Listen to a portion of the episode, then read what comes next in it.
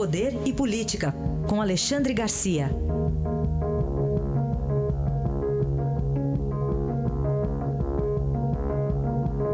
A Alexandre, há muitos anos morador de Brasília, que agora tem um outro morador, mas não foi bem recebido, né, Alexandre? Bom dia. Não, bom dia, Não foi bem recebido, foi recebido com vaias, com, com apupos, com ofensas, no próprio prédio onde ele passou a morar com a filha dele, no setor sudoeste. É, é uma espécie assim de classe média mais para cima, não é? Talvez não seja classe média alta, mas está tá quase alta. Né? E os próprios moradores do prédio, de certo, é, exorcizando o novo vizinho, organizaram manifestações, outros que não puderam entrar no prédio, que eram de fora, se acumularam na frente, e foi aquela gritaria, ofensa. A, a PM teve que usar spray de pimenta para afastar as pessoas e ele poder entrar no elevador. Uh, mas uh, o que aconteceu com ele no Supremo serviu para uma outra decisão ontem. Uh, acho que os ministros ficaram assim receosos com a péssima repercussão que teve a decisão dos três, Gilmar Mendes, Lewandowski e Dias Toffoli. Dias Toffoli nem, nem foi ontem ao Supremo, mas os outros nove ministros, nove em onze ministros, votaram confirmando que já haviam votado na véspera, uh, votaram negando às assembleias legislativas aquilo que, que antes o Supremo vinha determinando, mudou de, de posição. As assembleias legislativas não têm que dar licença ou não dar licença para processar governador.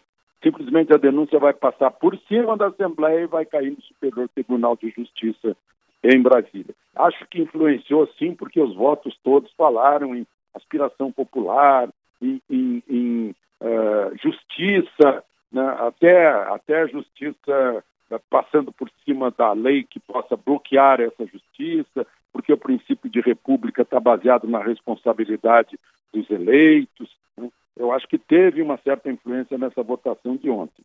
E, e além disso, fez com que, com que o, o, o Supremo agora vá ter que examinar o, o nosso relator Faquim ficou ressabiado com a soltura de José Dirceu e agora encaminha a, a, o exame do habeas corpus que ele negou a Antônio Palocci para o plenário dos 11 ministros. Né? Então teve sim alguma reação dentro do próprio Supremo à soltura de José Dirceu, sendo que a gente não sabe por quanto tempo ele vai ficar em Brasília, porque afinal o assunto ainda vai ser deliberado pelo Tribunal Regional Federal uh, que jurisdiciona Curitiba, que está sediado em Porto Alegre.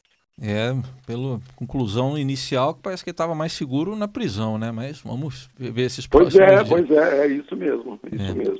Alexandre, e uh, revelações de Mônica Moura sobre a ex-presidente Dilma?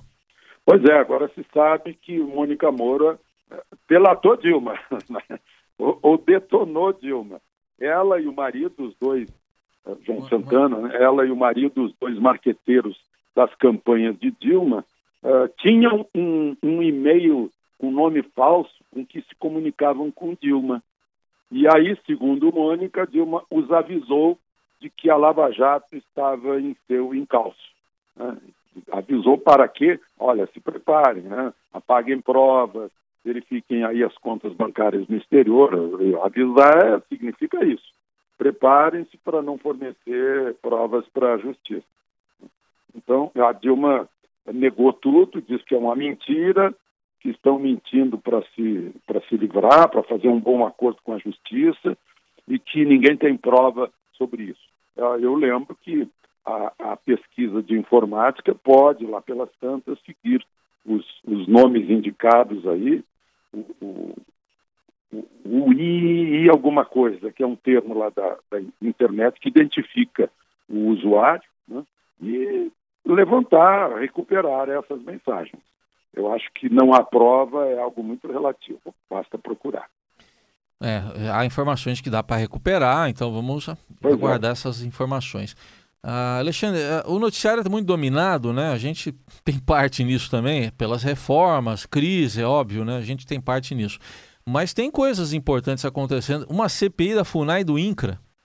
Pois é, eu também me surpreendi quando concluiu-se a CPI com a apresentação do relatório, que vai ser votado ainda, mas a conclusão, é, é, imaginem só, FUNAI e INCRA, a conclusão pede o indiciamento do ex-ministro da Justiça, defensor de Dilma, José Eduardo Cardoso, mais um ex-presidente da FUNAI, mais 11 antropólogos, uh, cinco integrantes do Centro de Trabalho Indígena, 21 integrantes do Conselho Indigenista Missionário. E quais são as acusações da CPI? Que usaram recursos públicos e usaram índios para promover a violência no campo. Vai ser votado na semana que vem. É um assunto delicado, né? mas é um assunto que está saltando assim a, a, no país, porque toda hora a gente tem notícia de violência no campo, de confronto entre índios, eh, grileiros, posteiros, fazendeiros. E a gente não esquece, eu não consigo esquecer a decisão do Supremo que promoveu a miséria em Roraima, né? expulsando arrozeiros e, por consequência, índios que viviam em simbiose com esses arrozeiros. Os índios se sustentavam, né? comiam, viviam bem né? e cediam as terras para os arrozeiros plantarem. O Supremo mandou até força policial para força militar, se necessária, para desalojar os arrozeiros. Resultado: os índios estão na miséria, na periferia da capital Rio Branco, vivendo de, de lixo, de coisas piores, né? ah, enfim. E, e deixaram em branco, desocupada por brasileiros, uma fronteira que hoje é muito sensível à fronteira com a Venezuela. É bom a gente lembrar disso também. As coisas estão acontecendo pelo interior do país e, como você disse, Raizinha, a gente está muito preocupado aí com Lava Jato, com o Supremo, com julgamentos, essas coisas. É verdade. Bom, aí Alexandre Garcia que não volta na segunda-feira. Só dia 29 agora. Boas férias, Alexandre. Exatamente. Muito obrigado. Até a volta. Tchau.